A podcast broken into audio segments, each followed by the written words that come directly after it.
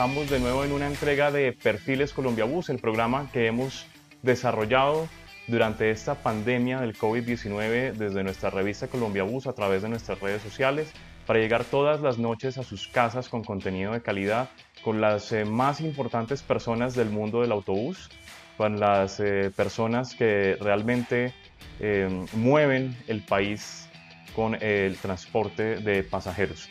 Hoy es 24 de abril de 2020, llevamos ya 37, 38 días de confinamiento y bueno, esto se nos va a alargar en primera instancia hasta el 11 de abril. Así que tenemos que ser sumamente pacientes, sumamente, sumamente mm, inteligentes para seguir manteniendo nuestro aislamiento. Les comento que en los últimos días se han escuchado rumores, hemos escuchado audios de WhatsApp, se han escuchado todo tipo de informaciones respecto a la situación de algunas de las empresas de transporte más importantes del país. Hemos querido aprovechar en esta oportunidad para tener a los protagonistas del autobús, para tener realmente a los eh, implicados en estas situaciones y hoy pues tenemos un invitado muy especial que es Jairo Pinilla, presidente del Consejo de Administración de Velotax.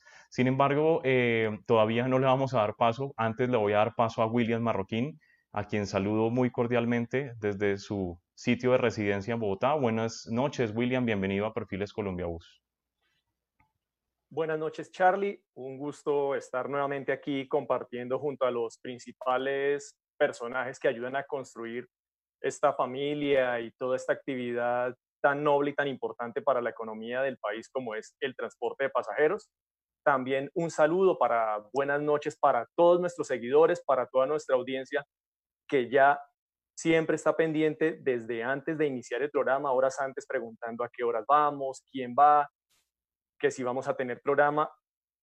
Estamos muy agradecidos por esa fidelidad y por ese aprecio que le han tomado a este proyecto que hemos decidido emprender en Colombia Bus para mantenerlos informados, para ofrecerles contenido durante todo este aislamiento a consecuencia de el COVID-19. Y tenemos dentro del transporte adicional a los rumores y las informaciones que tú estabas comentando para saludar a nuestra audiencia, también tenemos cambios en la dirección del transporte de nuestro país porque tenemos nuevo superintendente de puertos y transporte y la superintendente que se encontraba en este momento pasa al Ministerio de Transporte como viceministra del ramo. Bueno, Will, yo quisiera aprovechar eh, para saludar no solamente a ti, que ya estás aquí en el programa, sino también quisiera darle la bienvenida a los nuevos 2.400 seguidores que estamos estrenando en las últimas 24 horas. Excelente y de verdad gracias por la respuesta que nos han dado. Esperamos que disfruten con todos los contenidos e información que se publican aquí en Colombia Bus.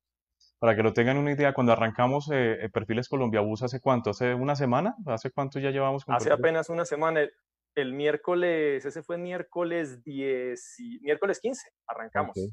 Pues les cuento que hemos aumentado de 9.000 a casi 16.000 seguidores en solamente una semana. Así que muchísimas gracias a ustedes por seguirnos, por compartir los contenidos. Y la mejor forma de ayudar a que nosotros continuemos haciendo esto es que compartan los videos, le cuenten a la gente sobre Colombia Bus, hagan viral este, este espacio. Y bueno, eh, Will, arranquemos a hablar un poco sobre la historia de Velotax, porque es una de las empresas más emblemáticas, más antiguas y más importantes del transporte intermunicipal en Colombia. Así que hablemos un poco sobre Velotax, por favor. Claro que sí, Charly. Bueno, estamos también, antes que nada, hay que recordar que Velotax cumplió 67 años hace apenas una semana. El 13 de abril estaban recordando 67 años de actividades. De hecho, hoy tenemos colores alusivos a Velotax. Hoy estamos acompañándolos también porque es importante destacar el trabajo de muchas personas, de muchos años de esfuerzo cuando ni siquiera habían carreteras y lograr abrirse paso por muchos sitios, por zonas de, de un acceso difícil o de la quebrada geografía, para luego permitir una multiplicidad de servicios y conectar poblaciones y transportar sueños. Entonces, eso es lo primero que queremos decir para Velotax a quienes, tanto a su consejo administrativo, a los transportadores, a los inversionistas que vinculan los vehículos, a los conductores y a todo el personal operativo administrativo, desearles lo mejor y que puedan seguir con larga vida sirviendo a Colombia y sirviendo al transporte como el transporte del futuro que sirve en el presente. Ahora sí, vamos con lo que es Velotax y lo que ha sido esa trayectoria muy rápidamente. Pues tal como lo, aunque el nombre viene de la empresa de taxis veloces que fundó Pedro Pablo Contreras, quien curiosamente, pese a ser un hijo reconocido del Tolima y ha sido adaptado por, ha sido muy reconocido en el departamento y en la capital musical de Colombia, nació en Calarcá. Él quiso ser abogado, pero por cosas de, de su vida, de sus negocios, pues decidió iniciar en el negocio del transporte un 13 de abril de 1953 con cinco vehículos Studebaker siete empleados prestando el servicio en las calles de la capital musical, haciendo las, lo que les llamamos las carreras. Y rápidamente se extendió a nivel intermunicipal en el departamento del Tolima. En ese entonces, para conquistar territorios, para extender las rutas, muchas veces no solo había que llevar el gato, la cruceta, la llanta de repuesto, la linterna, sino también pica y pala para poder abrir trochas. Así se fueron movilizando recursos, personas, vehículos para extenderse al Valle del Cauca, al eje cafetero, parte de Antioquia y Boyacá. También fue creciendo no solo en las rutas, sino también como una compañía de transporte integral, ofreciendo el taxi que fue con el que inició, servicio de pasajeros, encomiendas, giros y carga, que todavía hacen parte de la compañía. En la división de pasajeros trabajó para modernizarse según el tipo de vehículos que iban ofreciendo las marcas, entonces estuvimos viendo a lo largo de la historia los Avia españoles, Dodge P900 Pullman, los buses corrientes de Ford, Dodge, Chevrolet, los taxis, busetas Dodge 300, Chevrolet C30 y pues también obviamente le apostó al CHR 580 para su servicio superclase en los 80s, que por muchos años fue el preferencial de la compañía. Esa pluralidad y esa cantidad de servicios se mantiene y actualmente en su servicio de pasajeros tenemos el los buses doble piso del servicio B-Class, los buses preferenciales que hacen las rutas de media y larga distancia, busetas, vans, camionetas, los taxis y los vehículos de carga. Un parque automotor con más de 500 unidades sumando todos los tipos de vehículos. Se emplean a más de 1.600 personas directamente y esto es rápidamente a grandes rasgos, el legado de Velotax, el transporte del futuro que sirve en el presente, a quienes les deseamos larga vida y muchos éxitos acompañando a los colombianos. Bueno, Will, muchísimas gracias por esa presentación y yo creo que ya es momento de que le demos paso a don Jairo, que es eh, la persona, la persona que hoy eh, ha tenido la, la gentileza de conectarse con nosotros, participar con nosotros. Tengo entendido que está desde Ibagué, eh, don Jairo, así que le doy la bienvenida a Colombia Bus. Muy buenas noches. Charlie, muy buenas noches para usted, para William. De verdad, muy buenas noches. Gracias por la invitación. Quiero aprovechar la oportunidad para mandarle un saludo muy especial al señor gerente Rodrigo Aguilar. Un saludo para todos los compañeros del Consejo de Administración, eh, Junta de Vigilancia y por supuesto para todos los asociados de la cooperativa, todos los ah, empleados que hacen parte de esta gran familia Velotas. Bueno, Jairo, eh, antes de que, arranquemos a hablar de las cosas que no son tan felices, obviamente, porque sabemos que estamos en medio de una situación complicada, yo quisiera complementar un poco de, de su parte esta presentación con la que ha arrancado William eh, al, inicio de este Perfiles Colombia Bus. Y quisiera que nos contara un poco más sobre la historia eh, sobre, sobre, don Pedro Pablo y sobre el mismo Jairo, cómo llega a convertirse en transportador y cómo llega a las filas de Velotax. Bueno, primero felicitar a, William, de verdad que hizo una presentación como si verdaderamente hiciera parte de esta gran familia. Sé que hace parte, entre comillas, pero de verdad lo felicito porque tiene muy clara lo, cómo inició Velotaz y, y tiene todo grabadito, de verdad, lo felicito. A ver, yo, yo llegué a Velotaz en el año 93, en el 2003, perdón, llegué a Velotaz. Llego a Velotaz y, por supuesto, como asociado de la cooperativa, y después de estar ahí en la cooperativa, pues afortunadamente logré hacer parte del Consejo de Administración en vida de don Pedro Pablo. Pues como decía William, don Pedro Pablo, una persona que en paz descanse, de verdad que logró conformar una gran cooperativa con unas bases muy fuertes, donde hoy en día tenemos a gracias a, ese, a esas bases que logró construir don Pedro Pablo. Entonces, considero que es de las cooperativas, es una de las, de las empresas más importantes que hay en el departamento del Tolima. Ah, ya que usted lo, menciona, realmente me gustaría que hiciéramos énfasis en esa importancia que tiene Velotax para el departamento. Es decir, que muchas personas piensan que solamente son los buses intermunicipales, pero hay muchísimas poblaciones, muchísimos lugares recónditos, por así decirlo, que si no fuera por un autobús de Velotax estarían incomunicados. No, claro, por supuesto. Nosotros tenemos una cobertura en el departamento del Tolima, en regiones donde es difícil llegar pero afortunadamente nosotros no, quisiéramos tener un parque automotor nuevo para poderle prestar a esa gente, pero por la topografía del terreno es muy difícil. Pero nosotros sí, efectivamente tenemos lo que es, em, vamos a rincones del Tolima donde es difícil que otras empresas puedan entrar por la topografía del terreno. Bueno, Jairo, Jairo, eh, vamos a entrar un momentito con preguntas del público y, y saludar a las personas que están conectadas en este momento en el público a través de nuestro Facebook Live. Así que, Will, te doy el paso para que saludemos a nuestros seguidores, por favor. Gracias, Charlie. Antes que nada, queremos decirle a las personas que nos están viendo, algunos foristas nos están haciendo preguntas de comentarios de cuándo se van a abrir las rutas de transporte que necesitan viajar. Tengan en cuenta que en este momento transporte intermunicipal no está operando Oh, Will, se nos, Will se nos quedó, se nos está trancando con el, con el video y con el audio. Vamos a ver si se, si se logra conectar de nuevo. Mientras tanto, mientras que regresa el, el audio de, de, Will, yo les voy a ir eh, complementando lo que estaba diciendo William. Y efectivamente, sí, muchas personas se han conectado a nuestras redes sociales nos han, se han conectado preguntándonos que si el 27 ya va a haber transporte, que si el 28 ya va a haber transporte. Nosotros queremos hacer claridad que por orden presidencial, así como los aviones están en tierra, todos los aviones eh, de las aerolíneas nacionales, llámese Viva Air, llámese Avianca, llámese, están en tierra, todos los buses intermunicipales están detenidos, porque el traslado entre, entre, ciudades está completamente suspendido precisamente por el tema de contener el virus y evitar que haya esa propagación del virus. Entonces, debemos dejar esa, esa claridad para que lo tengan ustedes. ¿Cuál es la fecha de reanudación? No tenemos una fecha fija, de acuerdo a lo que dijo en una de las últimas alocuciones el presidente Iván Duque, dijo que se iba a reanudar cuando terminara la emergencia y entre todos se ha informado que la, la, emergencia termina hacia el 30 de mayo. Entonces, digamos que esa es como la estimación, sin embargo, no es la fecha exacta en que tenemos. ¿Ya tenemos otra vez a William por acá?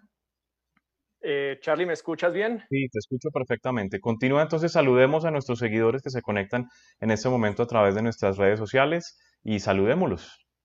Claro que sí, bienvenidos a todos, buenas noches para quienes se conectan, para Fernando Hernández, para Oscar Roa, Wilson Fernández, Osvaldo Herrera, Juan Carlos Hernández, Jairo Alonso Méndez, Andrés Cortés, Ángel Vinuesa desde Ecuador, Camilo Rengifo, Gerly Rubiano, Víctor Julio Gutiérrez de Co Transfusa, don Roberto Salazar, que tuvo una Van Ford, la 15305 aquí nos menciona, Jairo Mayorga, Luis Fernando Bermúdez, Wilson Ibáñez, David Terán, Fabián López, Maleja Reina, Marlianis Prieto, Manuel Fernández, a quien también le contestamos una de sus inquietudes durante la presentación cuando hablábamos de las unidades con las que cuenta Velotax y las personas que emplea la compañía, a Pedro Velilla, directivo de Expreso Brasilia que nos está viendo, Sandro Arisméndez, que nos ve desde Ibagué, Rafael Sanabria, Marcela Rodríguez, Alejandra Cañón, la cuenta oficial de Velotax, Velotax Oficial nos saluda, don también Jorge Trocheros, Brasilia. También Trocheros Velotax lo vi por ahí conectado. Bueno, Will, arranquemos con preguntas porque el tiempo es corto. Tengo una pregunta por acá, no sé si la viste, de Oscar Roa, que me parece muy interesante. Y dice una pregunta para don Jairo, tanto Velotax como Rápido Tolima son, por así decirlo, las empresas de transporte insignia del departamento. Cuando se han aliado, ¿en qué han consistido esas alianzas y qué beneficios obtiene Velotax al dejar de que la Tolima lleve a Cali? Nos está preguntando eso en este momento Oscar. A ver, yo, yo, ¿sí? Sí, sí, sí. A ver, yo, a ver, yo sí quiero decirle de que en su momento cuando se hicieron los, los convenios, eh, se facilitaba hacer convenios de pronto por falta de tener transporte, le, hacía falta al uno, al otro vehículo. Entonces, para prestar un buen servicio, se hicieron unas uniones temporales, pero fue un poquito tiempo. En este momento no hay ningún convenio con ninguna, de ninguna empresa. Ok, perfecto. Will, ¿tenemos alguna otra pregunta interesante por ahí antes de entrar a hablar en materia de la situación actual de la compañía y de, y de cómo se ha manejado el tema de pandemia? Pues hay una pregunta que sí le queremos hacer a, a don Jairo. El año pasado Velotax logró en una competencia lograr adjudicarse una de las rutas de estos nuevos procesos que se había hecho de licitación por corredores. ¿Qué fue lo más difícil de lograr presentar todos esos soportes y, y hacerse a la puntuación más alta dentro de un proceso en el que se postularon 20 empresas, incluso muchas de ellas que no se imaginábamos, que no nos imaginábamos que fueran a resultar interesadas por el corredor Bogotá-Chaparral. A ver, eh, gracias por la pregunta, porque es que ahí se demuestra la calidad de Velotas, en qué condiciones estamos. Quedar nosotros de primero de, de, 20 empresas que presentaron para lograr licitar esa ruta de, Chaparral, Bogotá, de verdad que, que, ahí es donde se conoce el pulso, en qué condiciones está la cooperativa. Pero todas la, toda las exigencias eran difíciles de cumplir, pero afortunadamente después de un gran trabajo que se hizo con todos los empleados de la cooperativa, logramos hacerlo con flota nueva y afortunadamente creo que nos fue muy bien en esa licitación y estamos seguros que este año vamos a empezar a cubrir esa línea Bogotá-Chaparral. Ok, perfecto. Bueno, Will, vamos a entrar en materia eh, porque me, me llama sobremanera la atención que la gente conozca la versión oficial sobre los hechos, porque actualmente nos hemos convertido, nuestra sociedad informativa se ha convertido en una sociedad eh, que se basa en las cadenas falsas, se, se basa en la información del WhatsApp, se basa en los PDF, se basa en una cantidad de información que circula a través de redes y eso mismo empieza a distorsionar tanto la imagen de las empresas como la misma calidad del transporte y de la percepción que tienen los usuarios frente a una compañía.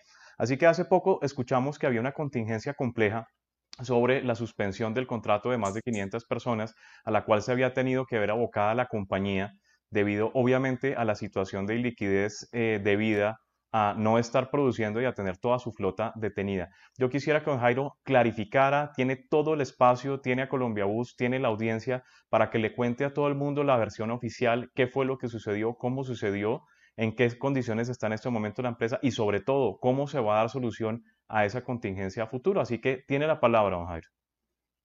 Gracias, Charlie. De verdad que qué buena oportunidad para hacerle claridad a todos los empleados de la cooperativa.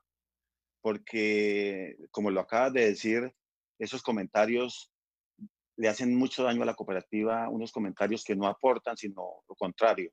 A ver, a ver cómo le hacen daño a la empresa. Yo quiero decirle de que efectivamente, por el problema que todos conocemos del coronavirus, no solamente Velotas está en una situación, está en una situación difícil. Todas las empresas del transporte están en una situación muy difícil con el pago de la nómina a los empleados. Pero nosotros, ¿qué hicimos? Nosotros en Velotas, suspensión de unos contratos única y exclusivamente por siete días que eso ya mientras nosotros conseguíamos unos recursos para poderle cumplir a todos los empleados. O sea que el, el inconveniente se presentó únicamente por siete días. En estos momentos, todos los empleados ya nuevamente volvieron a la normalidad y aquí en adelante tengan la plena seguridad que vamos a cumplirles a todos. Ojalá no sea por mucho tiempo que quedemos nosotros sin operar. Nos tocó buscar unos recursos externos porque los bancos en estos momentos no nos ha desembolsado una sola moneda de centavo. Entonces nos tocó buscar recursos externos, pagar por aparte, no con bancos, para poderle nosotros decirle a los empleados que continúan con sus contratos como los venían anteriormente teniendo y en estos momentos todos los empleados están con su contrato normalmente. Así es de que le, le doy esa tranquilidad a todos los empleados que para nosotros, para la cooperativa, son la parte más fundamental que son los empleados de la cooperativa. Ok, don Jairo, lo que pasa es que hay una cuestión que nosotros hemos venido recalcando aquí a través de Perfiles Colombia Bus y es que entendemos la situación de los empleados, entendemos la situación de los conductores, de los taquilleros, de los despachadores, relevadores, etcétera. Sin embargo, eh, muchas veces, eh, digamos que el empleado piensa que es que la empresa por tener un capital, por tener unas máquinas, por tener unos autobuses, unos asociados, tiene dinero infinito e ilimitado, ¿no? Sin embargo, llega una contingencia como esta y demuestra que realmente el negocio del transporte, como se está desarrollando hoy en día, es difícil que se generen esos grandes capitales para atender a una pandemia, aunque muchas veces el dinero ni siquiera está líquido, puede que el dinero esté representado en inversiones, en una estación de servicio, en autobuses. Mejor dicho, en este momento no podemos coger un bus para arrancarle una silla y empezar a repartir pedazos de bus para pagar nómina. Eso es muy cierto, Charles. Mire, la gente piensa, eh, los que conocemos del cooperativismo sabemos que las cooperativas no pueden generar utilidades. Las cooperativas tienen que prestar servicio y las cooperativas no pueden llegar al final del año con unas utilidades grandísimas. Entonces, eso nosotros, las cooperativas viven de un rodamiento. Del 12% pagan la mayoría de carros, todos los carros del 100% son de propiedad de cada asociado. Entonces ahí el dinero baja a los asociados y la empresa únicamente recibe un porcentaje del 12% y la empresa no tiene los recursos en este momento, ninguna empresa que me diga que tiene un, dinero ahí disponible para una emergencia esta, ninguna lo va a tener porque empezando que esto fue un momento a otro que llegó y nadie estaba presupuestado para poder manejar una situación de estas. Oh, si nos fue un momentito la imagen, la imagen de, de don Jairo. Eh, vamos con preguntas de los seguidores, por favor. Claro que sí. Hay una pregunta que nos hacían en línea con el tema de, las rutas y los procesos de licitación, veremos a Velotax buscando abrir nuevas rutas. Él ya lo contestó durante la intervención. Y pues básicamente las demás, los demás temas que estamos recibiendo en este momento están relacionados con las preguntas y la advertencia que ya hicimos, la claridad que por favor todavía no están habilitadas las rutas ni la operación en transporte intermunicipal. Eso es una disposición de la presidencia, ténganlo en cuenta, no está de manos de los empresarios del transporte quienes necesitan la autorización. También, nos, si nos preguntan, si nos preguntan respecto a un tema de los fondos de reposición, más tarde lo toma, consultaremos. Eh, nos preguntan también, como cooperativa, ¿cómo es el proceso de afiliación, de vinculación de esos asociados? Para don Jairo que nos está escuchando. A ver, la ley 79 es muy clara. La ley 79 dice en qué momento para ser asociado primero tiene que ser, eh, tener un vehículo, mínimo el 50% de un vehículo, tiene que tener unos aportes, tiene que tener buen, buen comportamiento entre la cooperativa y cumplir con los aportes para ser asociado y ser aceptado por el Consejo de Administración. Buena disciplina, buen comportamiento dentro de la cooperativa. Ok, perfecto. Don Jairo, yo quisiera, yo quisiera hacerle una, una pregunta aprovechando, aprovechando obviamente que tenemos la fortuna de tenerlo a usted con nosotros en este programa. Y es, eh, entiendo que usted está desde el 2003 en la compañía. ¿Cómo, cómo ha evolucionado eh, Velotax en los últimos 15, 16, 17 años desde que usted está ahí? ¿Qué evolución ha visto? ¿Qué crecimiento? ¿Qué hitos? ¿Qué mejoras ha visto que ha tenido la cooperativa, obviamente, en cuanto a servicio, en cuanto a flota y en cuanto a beneficios para sus afiliados pues, en los últimos años? Qué buena pregunta, Charlie. De verdad que cuando cuando yo cogí y llegué a la cooperativa, la cooperativa estaba en una situación muy difícil. Y diga ustedes, cinco años para acá, puedo decir, de cinco años para acá, logramos reponer el 80% de toda la flota de buses. Logramos reponer unos, unas aerobanes nuevas, Kia nuevas. Política ya Velotas no la miran como la cenicienta. Pues ahí está claro que nos ganamos la licitación de Bogotá Chaparral porque cumplimos como, como nos exigió el ministerio.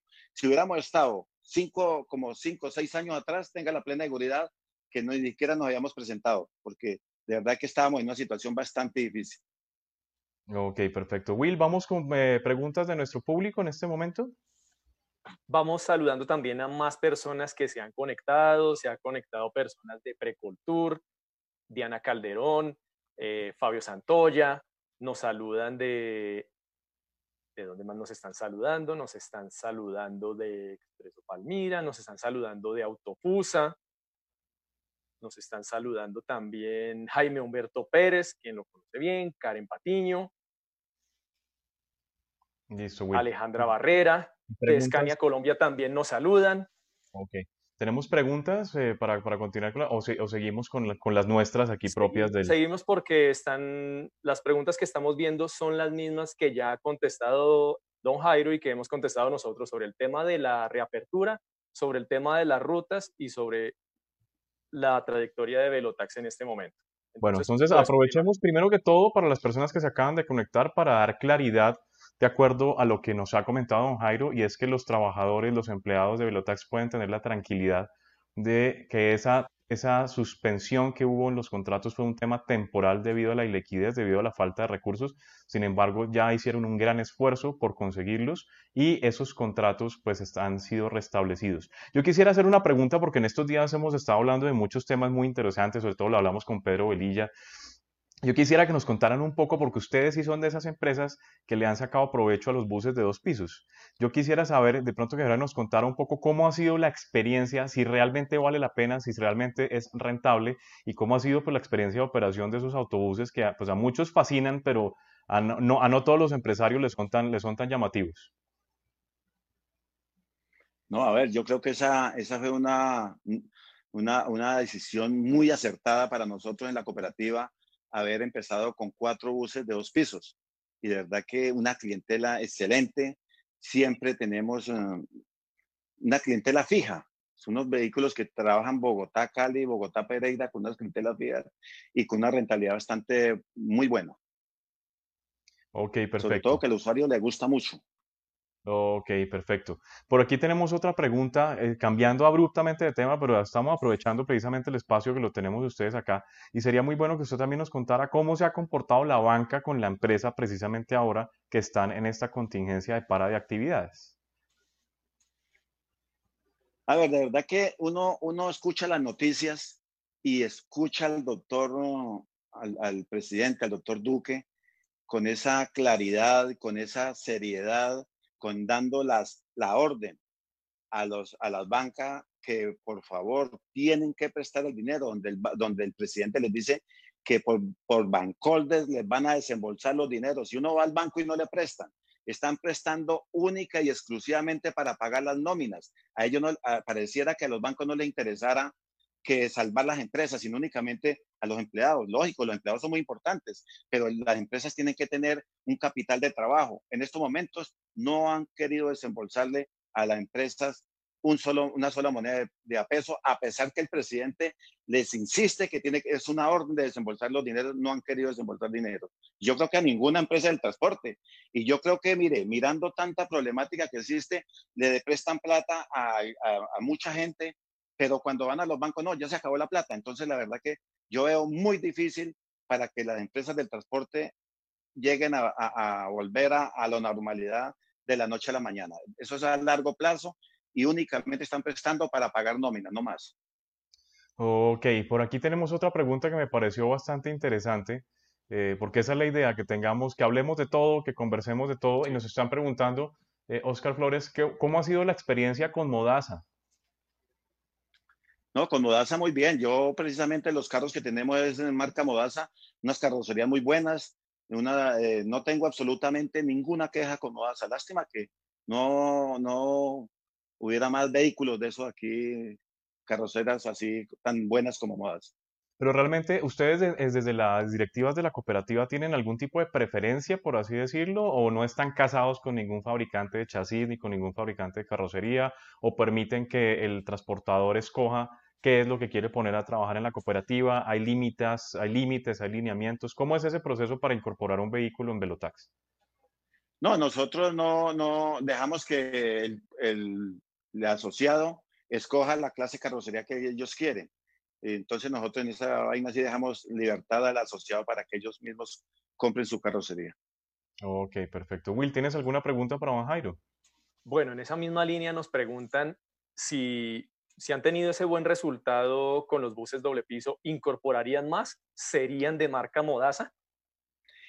Sí, claro, por supuesto que sí, no hay ningún problema, con mucho gusto lo haríamos. Lo que pasa es que nosotros tenemos que tener las garantías del gobierno, porque para nosotros qué bueno fuera poder tener, ojalá carros, solo carros de dos pisos, sobre todo que al usuario le ha gustado mucho. Ok, perfecto. Bueno, yo pienso que ya, ya hablamos un poco sobre, le dimos el parte de tranquilidad a los trabajadores, hablamos un poco sobre el tema técnico, sobre la ruta, sobre la historia, pero sería bueno saber cómo ve, don Jairo, el futuro de Velotax, cómo ve el futuro de la prestación de servicio de transporte, cómo ve ese tema del manejo de tarifas, el manejo del cupo en los buses, de la cantidad de, de usuarios que se van a manejar. ¿Cómo, ¿Cómo, se ve esa, esa, visión de futuro de la compañía y hasta dónde cree que va a apuntar el transporte intermunicipal en Colombia después de esta pandemia?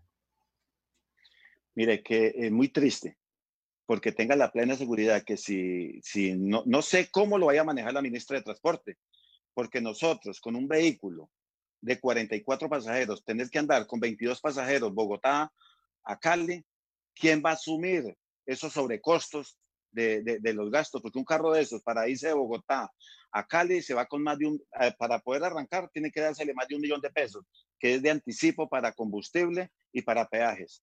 Entonces, yo no sé cómo es que pretenden que nosotros nos vayamos a trabajar únicamente con 22 pasajeros, no va a dar el margen. No entiendo cómo lo piensan hacer, porque yo personalmente no sacaría los carros con 22 pasajeros, nomás 24 pasajeros. Es muy difícil. Entonces, la verdad que esto es un problema que yo veo que no le han parado bolas, simplemente dan una orden, pero no dicen cómo es que se va, si es que lo va a subsidiar el gobierno, el resto, la otra silla que va desocupada, o cómo lo van a hacer.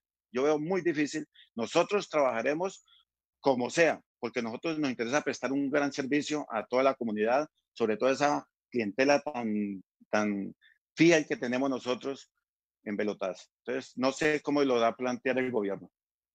Bueno, Will, estoy viendo muchos comentarios de un grupo de personas que dicen que quieren regresar a casa, que están atrapados en diferentes destinos, están lejos de su casa. Los veo un tanto molestos haciendo reclamos. ¿Será que posibilidad de que les expliquemos qué consta el tema de la, de la emergencia sanitaria que estamos viviendo y cuál es la posición de las empresas de transporte al respecto? Bueno, claro que sí. Hay que tener en cuenta que desde que se dio la orden de confinamiento, se expidió un decreto que es el decreto 457 de 2020, que es el que menciona las excepciones bajo las cuales pueden realizarse desplazamientos y en qué tipo de recorridos se pueden realizar. Hay que tener en cuenta que muchas de las rutas de Velotax son rutas de media y larga distancia, que por orden de presidencia, que por las disposiciones de emergencia económica, social y ambiental derivadas del COVID-19 obligan a las empresas a tener sus vehículos detenidos, algo que ya ha mencionado don Jairo, que lo has mencionado tú y que lo seguimos recalcando nosotros. Y de momento no hay confirmación, hasta el 31 de mayo está la orden para que estas líneas de estos servicios en los que se mueve Velotax continúen detenidos. Es por eso también que las empresas se han declarado en, situación, en una situación económica complicada porque ya vamos a completar, hacia el 31 de mayo completaremos dos meses y 15 días desde que las empresas dejaron de recibir ingresos. Por eso es que las empresas están buscando proponerle a través de muchos medios soluciones que el Estado ayude a construir las soluciones para que las empresas puedan volver en las mejores condiciones y el transporte no solo pueda movilizar a esas personas que manifiestan estar atrapadas, sino también hacerlo de una manera que se permita la sostenibilidad económica de toda la cadena del transporte. Entonces, nuevamente les recordamos acogerse a esas disposiciones en este momento, decreto 457 de 2020, que no se ha cambiado. Ok, perfecto. Vamos con las personas que están conectadas en este momento. Will, eh, revisemos eh, cómo ha ido evolucionando. Y hemos batido récord, ¿no? Hemos llegado a tener casi 370 personas conectadas de manera simultánea a este, a este Facebook Live. lo cual significa que al final vamos a tener más de 3.000, 4.000 visualizaciones mínimo de este, de este video. Es lo que esperamos y nos está preguntando para don Jairo, ¿están recibiendo nuevos vehículos? ¿De qué modelos y de qué capacidad de pasajeros estarían recibiendo? A ver, nosotros eh, en la cooperativa no recibimos vehículos nuevos siempre y cuando tiene que sacar un vehículo viejo e ingresar un vehículo nuevo. Así que traer vehículos así de un momento a otro no, porque tiene que ser directamente reemplazar los vehículos viejos que hay dentro de la cooperativa.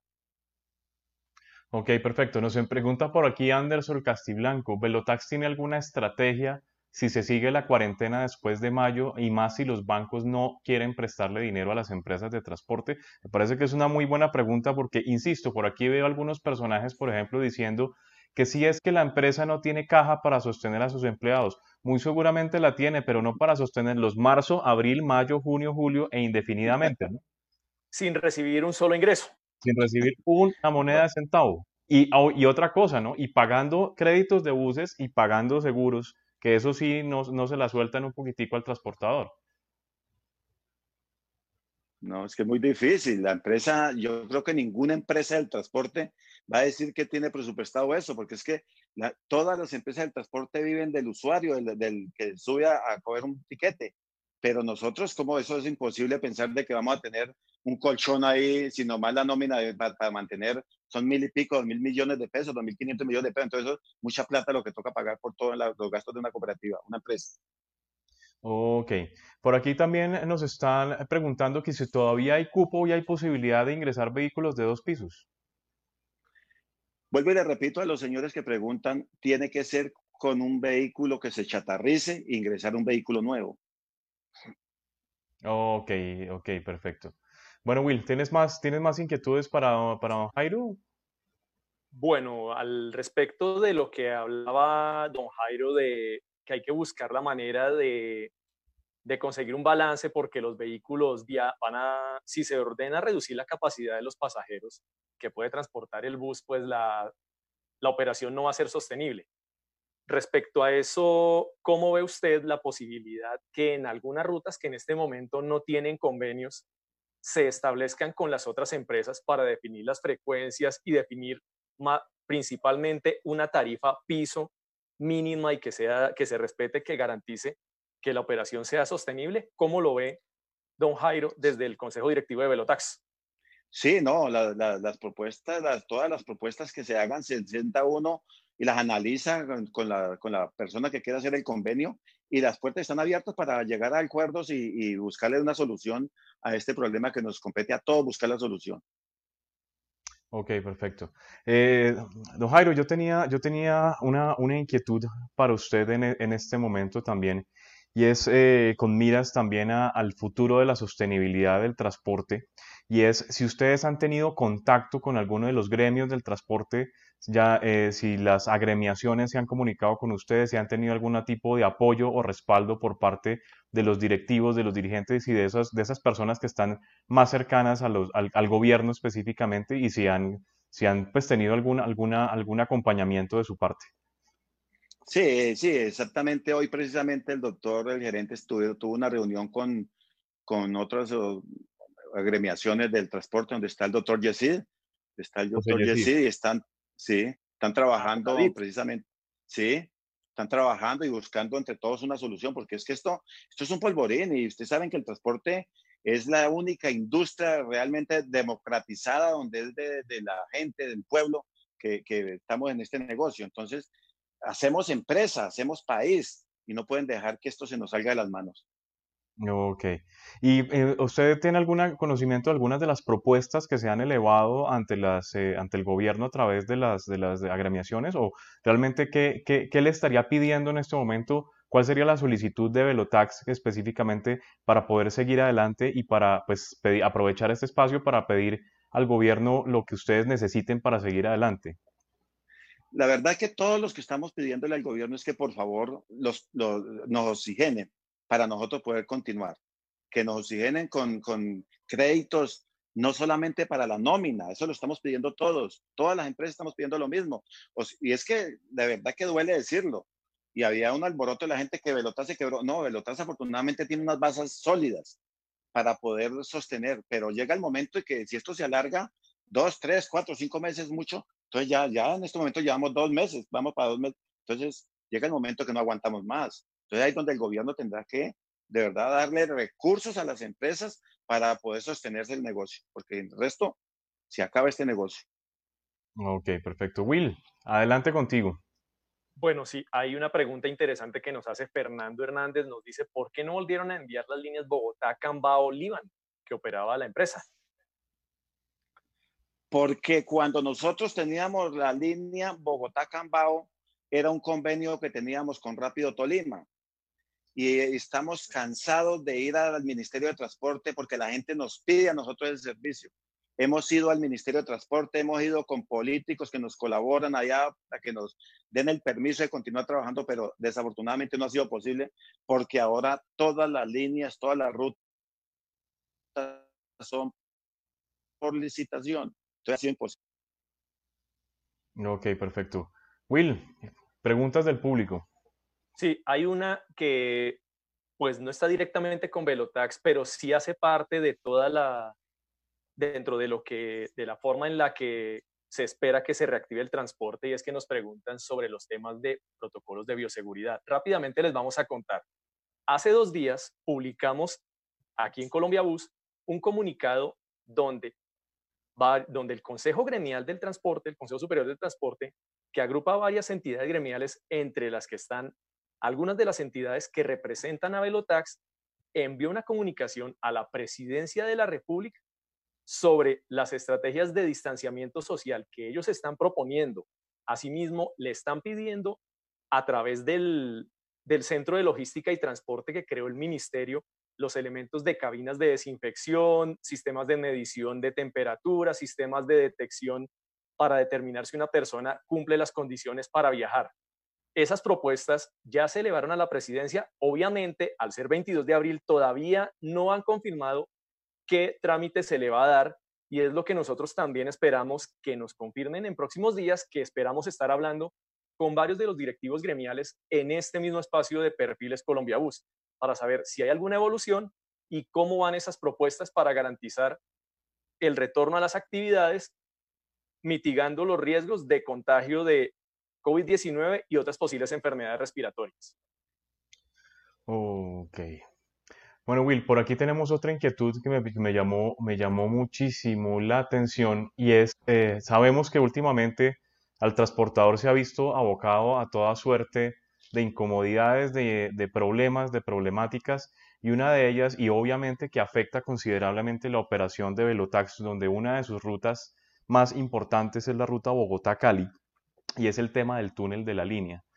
¿Qué tanto ha afectado la operación de Velotax este tema de los cierres nocturnos, el alargue de las rutas y obviamente el hecho de que no haya ningún tipo de consideración para con el transportador, sabiendo que tiene que incurrir en mayores costos y tiempos de viaje por un tema de, no sé, desidia, desidia eh, de infraestructura administrativa y operativa? Mire, la verdad que la verdad que es muy triste porque nosotros en el transporte esa línea Bogotá, Armenia, Pereira, Cali, Popayán, Buenaventura, nosotros estamos desde el mes de febrero, que empieza la temporada baja, marzo empezaron, eso empezaron desde marzo. Eh, y, no ha servido absolutamente para nada, no ha afectado totalmente. El mes de marzo no sirvió absolutamente para nada el trabajo. Entonces, no es que nosotros nos quejemos, sino de verdad que los ingresos para la cooperativa se han bajado yo creo que en un 80-85% desde el momento que empezaron a trabajar en la línea que acaba en el túnel, supuestamente ahorita en mayo, que vamos, ojalá sea cierto. Que, que, aprovechen que no está circulando casi carro para, que lo terminen, terminar de organizar el, túnel, el túnel eterno. Bueno, yo quisiera justamente, justamente de eso iba a hablar porque en varios medios pues también informaron que se van a retrasar. O sea, imagínense. O sea, el cierre que ustedes tenían va a mover, va a reanudar, va, a alargarse en la medida que continúe este aislamiento. Pero como ya abrieron la construcción, de pronto que pueden, pueda que vayan a trabajar en estos días, ¿no? Ojalá. o no continuamos, se termina, Si no nos mata el coronavirus, nos mata el túnel. bueno, Jairo, yo, yo, quisiera aprovechar este, este, espacio porque no todos los días contamos con la presencia de un transportador de Raca Mandaca y los que sabe de este asunto, porque tengo entendido que su merced arrancó su trabajo en el transporte urbano en Bogotá, en Copenal. Quisiera que nos contara un poco más como de esa historia de cómo era el transporte urbano en Bogotá hace 35 años, obviamente comparado con lo que tenemos hoy en día, que es absolutamente diferente, pero ¿cómo era esa experiencia de ser transportador urbano en Bogotá?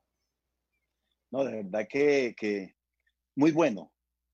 Yo empecé el transporte, yo soy conductor, yo empecé de conductor en, en Bogotá, pero era tan bueno el trabajo que nos lo quitaron unos pocos. Eso era tan bueno el trabajo que se dieron cuenta unos poquitos y dijeron, vamos a quedarnos con este negocio tan bueno. Eh, era democratizado, de, verdaderamente, y la gente cuando aplaudían a Transmilenio, aplaudían que nos iban a quitar el transporte, hoy en día están llorando. Y les quiero decir una cosa, el desempleo, el ladronismo, la delincuencia que se creó en Bogotá fue porque toda esa gente quedó desempleada. ¿Quiénes? Los que vendían un dulce. Cuando nosotros teníamos el transporte, se subían hasta cinco o seis personas en el mismo carro a vender un dulce, otro a cantar, otro a bailar, y todos llegaban con su diario a la casa. Cuando nos quitan el negocio a nosotros, pues ¿qué pasa? ¿Esa gente para dónde coge? Política a Transmilenio que les den garrote, a Transmilenio a bregar, a ver qué se rebusca. Entonces el negocio era tan bueno en ese entonces que la verdad que no lo quitaron, no lo quitaron y hoy en día están mirando la consecuencia que el distrito le tocó sacar plata de su bolsillo para poder sostener a Transmilenio. ¿Cómo es justo que a nosotros nos hubieran dicho, mira, organicen de esta forma, lo hubiéramos hecho sin el distrito colocar una sola moneda de centavo. Pero nos quitaron el negocio. Entonces, duele decirlo, pero eso fue la realidad lo que pasó en, el transporte urbano en Bogotá. Yo hice parte de, de, las operadoras cuando nos presentamos a licitar Egobús y Cobús. El gobierno de ese entonces se comprometió que le prestaba plata. Ahorita dicen, no es que Gobú le quedó grande, no le quedó grande, lo que pasa es que no le prestaron los recursos para que no se quebrara esa operadora, porque los grandes tenían montado ese negocio para que hacen con ello. Entonces la idea, oye, Gobú se gana esa zona, pero después los quebramos porque no les vamos a dar plata. Y eso fue lo que sucedió. En ese entonces, en el mandato de Samuel Moreno, cuando tenía a este señor Hernández, que hoy en día que tengo entendido que Claudia López lo va a meter a que ministro de Bogotá que lo, como asesor, no sé de qué. Y ese fue uno de los que se prestó para que se quebraran esas empresas de, la operadora, que no le esté dando rendimiento esas operadoras hoy en día, que el, gobierno tenga que subsidiar, es por eso, porque quedó mal diseñado ese sistema integrado.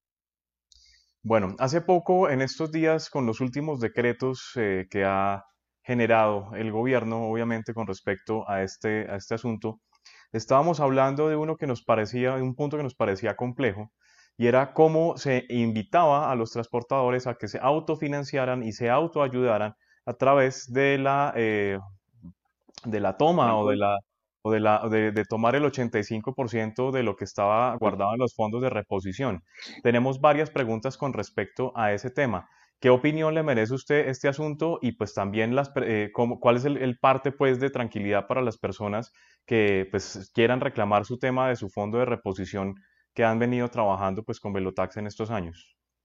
No tiene ningún problema y me parece bueno que el gobierno haya tomado esa decisión porque era el fondo de reposición, la ley 105 de, de ley 336 del 93. del 93 que hablaba que el fondo de la reposición las empresas están obligadas a presentar programas de reposición para reponer los vehículos. Entonces, pues claro, hay muchas, muchos gerentes que tienen la plata prestada, hizo sus programas de reposición y se han prestado para que repongan sus carros. En estos momentos, quien tenga los dineros ahí, pues se les tiene que devolver el 85%, que es lo que ordena el gobierno. Pues lógico que tienen que hacer la solicitud para que quede y todo por escrito, porque pues, tiene que quedar así, ¿no? Pero lleva, lleva un procedimiento que hay que hacerlo. Ok, perfecto. Bueno, Will, yo pienso que ya hemos respondido la mayoría de las preguntas. Hay gente que se acaba de conectar y está haciendo preguntas. Yo les invito cordialmente a que apenas acaba el programa, lo vuelvan a ver desde el principio porque ya hemos respondido a muchas de esas preguntas, ya se han respondido. Yo aprovecho para saludar a Freddy López, uno de mis más entrañables y simpáticos compañeros de la historia eh, en los buses, eh, trabajamos con él hace muchos años en autobuses Indubu y ahorita está vinculado en la parte comercial de Superpolo. Así que le agradezco mucho a él estar conectado con nosotros aquí a través de Perfiles Colombia Bus. Lo mismo a Diego, a Diego Arenas, ¿no? Que también se conecta con cierta... Desde Canadá. en Bucaramanga, estaba en Canadá, ahora está en Bucaramanga que nos sigue. Ah, ok, perfecto. Entonces, eh, bueno, cuéntanos de más comentarios. Ya estamos en la recta final de Perfiles Colombia Bus. Me ha parecido de verdad muy, muy eh, necesario este espacio para clarificar la situación de la empresa, para dar un parte de tranquilidad, obviamente, a empleados, a inversionistas, obviamente dentro de lo normal y dentro de lo tranquilo que pueda ser el estar en una situación en la cual la empresa no produce un centavo. Y eso es lo que tenemos que tener clarísimo, ¿no? Que es supremamente complicado. Es muy fácil desde el punto de vista de empleado hacer exigencias, pero realmente eh, ustedes no saben cuánto puede llegar a costar mensualmente la nómina de una compañía de transporte. Estamos hablando de miles de millones de pesos. Y realmente sabemos que por afortunadamente o desafortunadamente las empresas de transporte son empresas que reciben dinero a diario. Eso es eh, dinero que entra, dinero que sale y muchas veces eh, digamos que no se, no se tiene previsión pues para que llegue una desgracia de este tipo. De hecho, las empresas llevan, hay empresas que llevan 70 años produciendo y creo, pienso que en la vida es la primera vez que les toca parar su parque automotor por más de dos meses porque no pueden producir.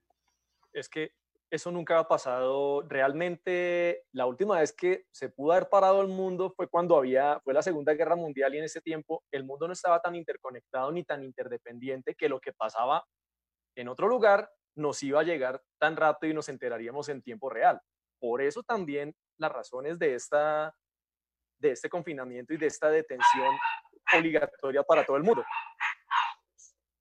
También, bueno, también saludo a Carlos Arturo Amaya, experto en los temas de postventa. Aquí también saludamos a ex oficial Pedro Balbuena, Ivonne Camargo. Una pregunta que le hacían a don Jairo. ¿Ve usted que, que en el... Usted hablaba del transporte urbano en Bogotá que se monopolizó y quedó en manos de unos pocos. ¿Cree que podría pasarle lo mismo al intermunicipal?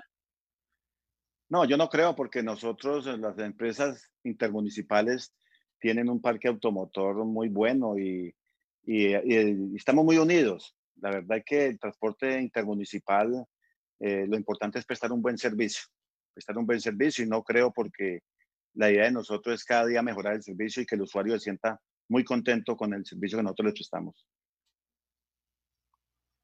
Perfecto. Will, ¿tenemos más inquietudes allá en los últimos minutos del programa? Dentro de los últimos minutos, ah, estos ya son temas, por ejemplo, aquí nos preguntan del tema de colegios. Eso lo vamos a discutir la próxima semana que invitaremos a personas del transporte especial. Y asimismo, ya lo habíamos comentado en la presentación de este programa del lunes, donde estuvimos con el doctor Lupo Ani Sánchez, el presidente ejecutivo de Acoltes, que agrupa las compañías que prestan ese servicio especial. Ok, perfecto. Últimos saludos, Will, entonces, antes de cerrar nuestro programa. De acuerdo. Saludamos a Marta Lucía Betancourt, que se encuentra. Llega Miguel Ángel del Río. Llega también, vamos aquí a revisar, Juan Felipe Cardona. Juan Felipe nos dice, eso es respuesta del, directivo de la empresa que él nos menciona, no es un tema con, con nosotros. Saludo también a César Cobos de Tecnisusu, que está pendiente de estas transmisiones. Diego Armando Oviedo. Carlos Orduz. Bueno, mi Will, entonces ya estamos cerrando, cerrando este Perfiles Colombia Bus del día de hoy. Eh, yo quisiera, me voy a atrever a hacer una cosa. No garantizo ningún tipo de solución ni ningún tipo de respuesta, pero quiero que Colombia Bus sea útil para estas personas porque veo que eh, según leí por ahí en un comentario que hay un grupo de más de 300 personas que están lejos de casa, que no han podido llegar a, sus sitios. Entonces, yo voy a hacer una cosa, no sé si podamos hacer algo, simplemente me voy a atrever desde Colombia Bus, a través, gracias a los contactos que tenemos y a la cercanía con las empresas. Les voy a dejar este correo electrónico que ven acá, que es crodríguez.com.co, para que ese grupo de personas nos haga llegar cuál es su solicitud específica. ¿Listo? para que nos digan en qué ciudades están, ¿sí? Y bajo qué excepción podrían estar facultados para viajar. Si nosotros tenemos ese tipo de información, podemos hablar de pronto con alguna empresa de transporte, ya sea de turismo o intermunicipal, para mirar la posibilidad de generar un viaje que permita llevar este tipo de personas. Entonces, les voy a, les voy a dar esa oportunidad, no esa oportunidad, yo no soy quien para dar oportunidades, pero sí vamos a abrir esa puerta para darles ese espacio para que podamos colaborar de alguna manera. Pero si entienden que no es culpa de las empresas de transporte, porque ellas están acatando una orden del gobierno nacional que les obliga a quedarse quietas para no mover el virus entre una ciudad y otra. Con esa claridad y con ese respeto hacia las empresas y con ese respeto hacia los transportadores, con mucho gusto nosotros podríamos intentar. No garantizamos nada, pero bueno, nada se pierde. ¿Listo? Entonces... Además, sirve para, para desde el lado de, de vista de, de los viajeros entender por qué razones necesitan movilizarse y cuál es la urgencia que tienen por la que nos preguntan sobre reapertura, sobre acceso a los terminales y disposición de vehículos. Ok, perfecto. Bueno, Jairo, muchísimas gracias por haber estado con nosotros. Eh, yo la verdad estoy muy agradado. Eh, usted rompió récord de sintonía en el día de hoy. Es cuando más personas conectadas hemos tenido a Colombia Bus, así que yo le agradezco muchísimo porque sé que es una persona humilde, sé que es una persona trabajadora y sé que es una persona que ha llevado muy bien los destinos, obviamente en compañía de la gerencia de don Rodrigo Aguilar de esta compañía tolimense tan importante para el país. Así que yo le agradezco muchísimo su presencia. Eh, Charlie, de verdad, gracias a usted, hombre, y a William por la invitación. Y quiero desde aquí mandarte un saludo muy especial a toda la familia Velotas, ¿verdad? Y, y darles esa parte de tranquilidad, que no se preocupen, que somos una empresa sólida y no nos vamos a acabar. Esto pronto acaba y vamos a continuar trabajando por el bien de todo Colombia. Bueno, Jairo, Ah, sí, tranquilo, siga, siga. Qué pena que lo interrumpí. Usted comprometió con la gente que mirara a ver cómo pueden para ubicarlos donde están. Si de pronto están dentro del corredor nuestro y nosotros, con el permiso del gobierno, lo que sea, podemos colocar, aportar, así como traen gente en aviones de otros países para, para que lleguen a su destino, nosotros como Velotas podemos poner también un bus para poder prestar un servicio si es necesario, si da la orden del presidente, lo que ya con mucho gusto lo hacemos. Perfecto. Bueno ya, bueno, ya tenemos una luz de esperanza ahí. Pero obviamente... Un transportador dispuesto a operar. Perfecto. Bueno, muchísimas gracias. Don Jairo, un gran placer haberlo tenido aquí. No, a usted muchas gracias y le agradezco mucho, de verdad, muy amables por la invitación. Bueno, Will, bueno, mi Will, eh, conclusiones de Colombia Bus del día de hoy y quién tenemos mañana como invitado en nuestra tribuna de Colombia Bus. Bueno, mañana viene, mañana vamos a hacer un cambio. Hemos hablado con dirigentes gremiales, hemos hablado con transportadores, hemos hablado de la situación actual del transporte y para dónde apuntan, pero nos habíamos alejado un poco del lado, del lado carrocero, del lado de la construcción de los vehículos, por eso tendremos mañana a Juan Pablo Puentes, quien fue director también de, nuestra revista, quien nos acompañó en el desarrollo de la revista Colombia Bus, gran amigo de todo el transporte, con quien vamos a conversar mañana en esta tribuna de Perfiles Colombia Bus. Asimismo, pues hay una cosa que es importante. Respecto a la intervención de don Jairo, él informa y dio la precisión que la suspensión de los contratos es temporal fue temporal, ¿no? Era entre el 20 y el 27 de abril de este, de este obviamente de este mes. 20, 27 este de abril. Esa es, la primera, esa es la primera claridad que hay que dar. La segunda, alguna persona preguntaba, es que por las redes sociales se está circulando información nuevamente. Tiene, contrasten fuentes oficiales. Aquí tuvimos la oportunidad que él tuviera, aprovechando este espacio que le dimos, explicara la situación y les permitiera informarse sobre qué es lo que están buscando ellos hacer para solucionar esa situación que no solo le está afectando a Velotax, sino también tiene a muchas empresas dando vueltas buscando soluciones y pidiendo ayudas a gritos, porque al final de la fila son todos los sectores productivos de la economía los que necesitan ayuda porque todos están, todos dependen de la, de la causa de ingreso gastos para poder sostenerse. Claro, es que eh, cuando escuchamos aquella intervención en ese audio de WhatsApp que estaban, eh, creo que fue en Ecos del Tolima, donde hizo, donde hizo esa intervención eh, Rodrigo. Pues fueron varias emisoras fueron varias, del Tolima. Sí, donde decía que, que, era posible que Velotax entrara en quiebra, es que esa situación no es la situación de Velotax, es la situación de todas las empresas de transporte especial intermunicipal en Colombia. Es lógico que si unas empresas no reciben dinero, todas están abocadas a la quiebra. De hecho, ayer estaba mirando que es muy posible que Avianca no sobreviva a esta pandemia. No, y es que, de hecho, justo cuando iniciaba el confinamiento, en uno de los portales de economía y negocios más reconocidos, habían encontrado una publicación, un análisis de cuáles podrían ser las aerolíneas en Latinoamérica que más tiempo podrían sobrevivir. A la que más tiempo le daban era a la, a la TAM, perdón, la TAM. A la TAM y pues Avianca viene de una situación complicada.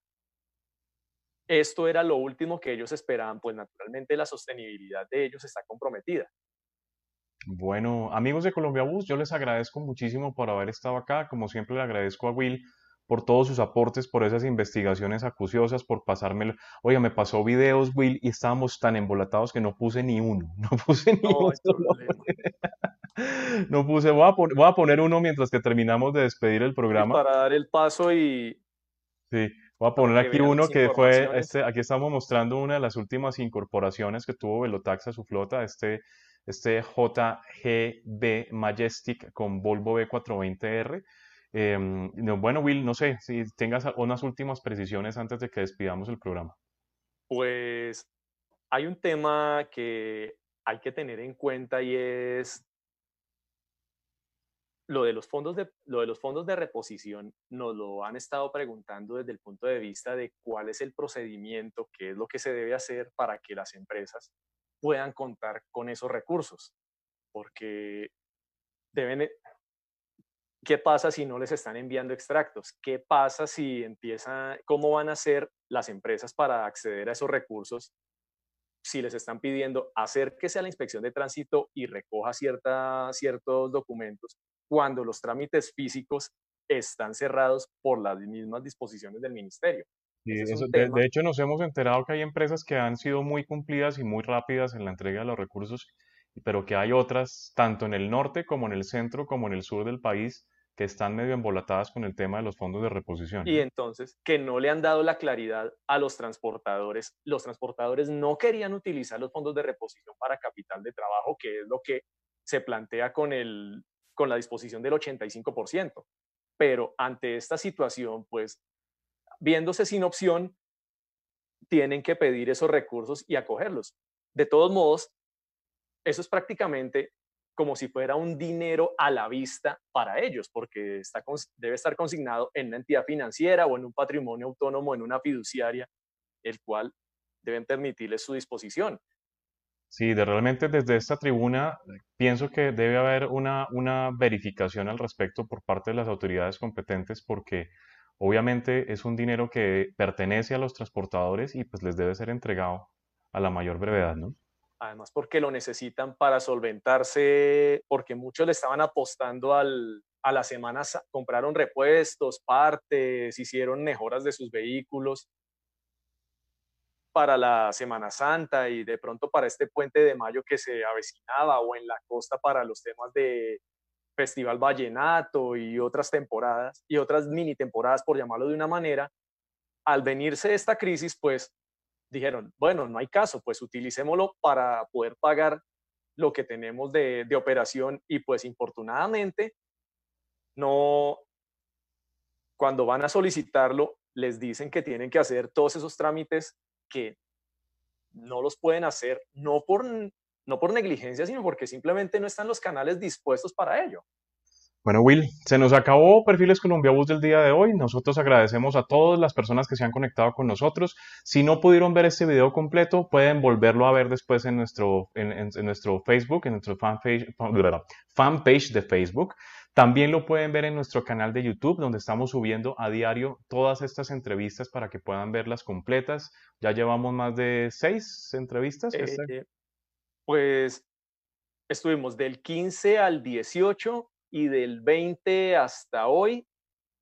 Vamos nueve videos en nueve videos de, de entrevistas incluyendo este. También, si los quieren escuchar en Spotify, estamos también como Perfiles Colombia Bus. Quieren, quieren escuchar este programa como un podcast, también nos encuentran allá en Spotify. Y bueno, esto ha sido Perfiles Colombia Bus. La próxima, bueno, mañana tenemos a Juan Pablo Puentes y la próxima semana tenemos unos invitados de lujo, pero sobre todo lo más importante, rueden la voz, el lunes tenemos gran conversatorio de transporte con Freddy Camilo García del Consejo Superior de Transporte, Hernando Tatis de la Cámara de Transportes de la ANDI, Lupoani Sánchez de Acoltés, tenemos a Henry Cárdenas de Fede Transcarga y también a Mauricio Herrera de Utrans. Vamos a hacer un gran conversatorio hablando sobre cómo está el transporte, qué están haciendo los gremios y qué se le pide al gobierno. Martes tenemos a James Posada, gerente de Superpolo. Miércoles tenemos a Armando Cuellar Arteaga, el eh, gerente de Comotor. Jueves tenemos a Alejandro Robledo, el gerente comercial de Buscar de Colombia. El viernes tenemos a Carlos Darío Hernández, gerente de Costa Line. De Costa Line. Y el próximo sábado tenemos una sorpresa. Por lo pronto tenemos una agenda espectacular en Perfiles Colombia Bus. Así que no nos alarguemos más, vamos a dejarlos descansar. También Netflix tiene derecho a tener audiencia, no solamente Perfiles Colombia Bus. Bueno, Will, una feliz noche. Bueno, feliz noche para ustedes. Gracias por seguirnos, gracias por acompañarnos. Les esperamos mañana y las próximas semanas con nuestros perfiles Colombia Bus. Recuerden, Colombia Bus es la revista del autobús en Colombia y en el mundo. Hasta todos los momentos.